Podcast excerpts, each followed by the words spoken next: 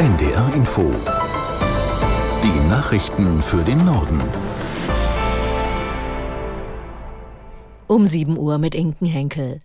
Nach zähen Verhandlungen haben sich Bund und Länder in der Nacht auf einen neuen Kurs in der Migrations- und Asylpolitik geeinigt.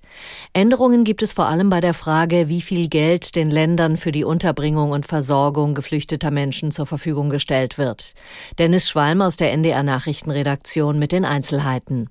Also in Zukunft bezahlt der Bund dann nicht mehr einen Gesamtbetrag, sondern es gibt eine Pro-Kopf-Pauschale. Heißt, kommen weniger Geflüchtete, zahlt der Bund auch weniger und umgekehrt. Außerdem sollen die Asylverfahren beschleunigt werden und die Grenzkontrollen zu Österreich, Tschechien, Polen und der Schweiz bleiben erstmal bestehen. Und dann sollen Geflüchtete auch weniger Geld bekommen. Bislang bekommen die Menschen in aller Regel nach 18 Monaten in etwa so viel Unterstützung wie mit regulärer Sozialhilfe. Das gibt's künftig aber erst nach 36 Monaten. Beim Deutschlandticket haben sich Bund und Länder auf weitere Schritte zur Finanzierung geeinigt. Die Mittel, die in diesem Jahr nicht verbraucht werden, können auch 2024 eingesetzt werden.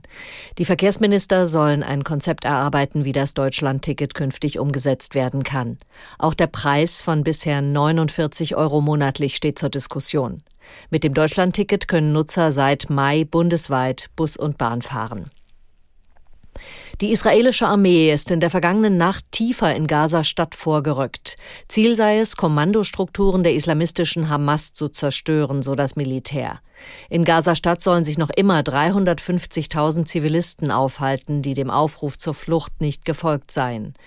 Die Vereinten Nationen geben die Zahl der Toten im Gazastreifen seit Kriegsbeginn mit mehr als 10.000 an. Dabei beziehen sie sich auf Angaben der Hamas.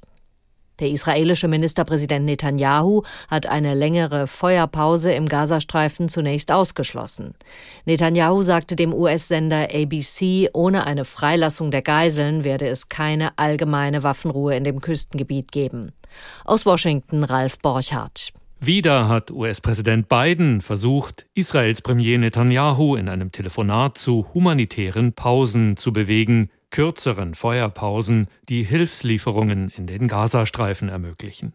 Wieder hatte Biden keinen unmittelbaren Erfolg. Netanyahu sagte dem US-Fernsehsender ABC im Anschluss, ohne die Freilassung der Geiseln werde es keine allgemeine Feuerpause im Gazastreifen geben. Auf die Frage, ob er kürzere Feuerpausen in Betracht ziehe, sagte Netanyahu wörtlich, taktische kleine Pausen, eine Stunde hier, eine Stunde dort, gab es schon. Wir können weiter die Umstände prüfen, um humanitäre Güter hineinzubringen und einzelne Geiseln herauszubringen. Der israelische Regierungschef argumentierte erneut, ein längerer Waffenstillstand würde nur der Hamas nutzen, um sich neu aufzustellen. Die Gewerkschaft Verdi hat für heute zu Warnstreiks im öffentlichen Dienst der Länder aufgerufen. Betroffen sind unter anderem verschiedene Landesbetriebe und Bildungseinrichtungen in Schleswig-Holstein. Der Schwerpunkt liegt aber in Hamburg. Aus der Hansestadt Jörn Streller-Pohl. Theoretisch könnten heute rund 37.000 Beschäftigte im öffentlichen Dienst der Stadt Hamburg streiken. Denn für so viele Angestellte in Hamburg gilt laut Personalamt der Tarifvertrag der Länder. Ganz praktisch werden es aber deutlich weniger sein. Und merken wird man es überall dort, wo viele Angestellte arbeiten. Zum Beispiel in den Bezirksämtern mit ihren Kundenzentren oder beim Landesbetrieb Verkehr. Dort also, wo man sein Auto an- oder ummeldet.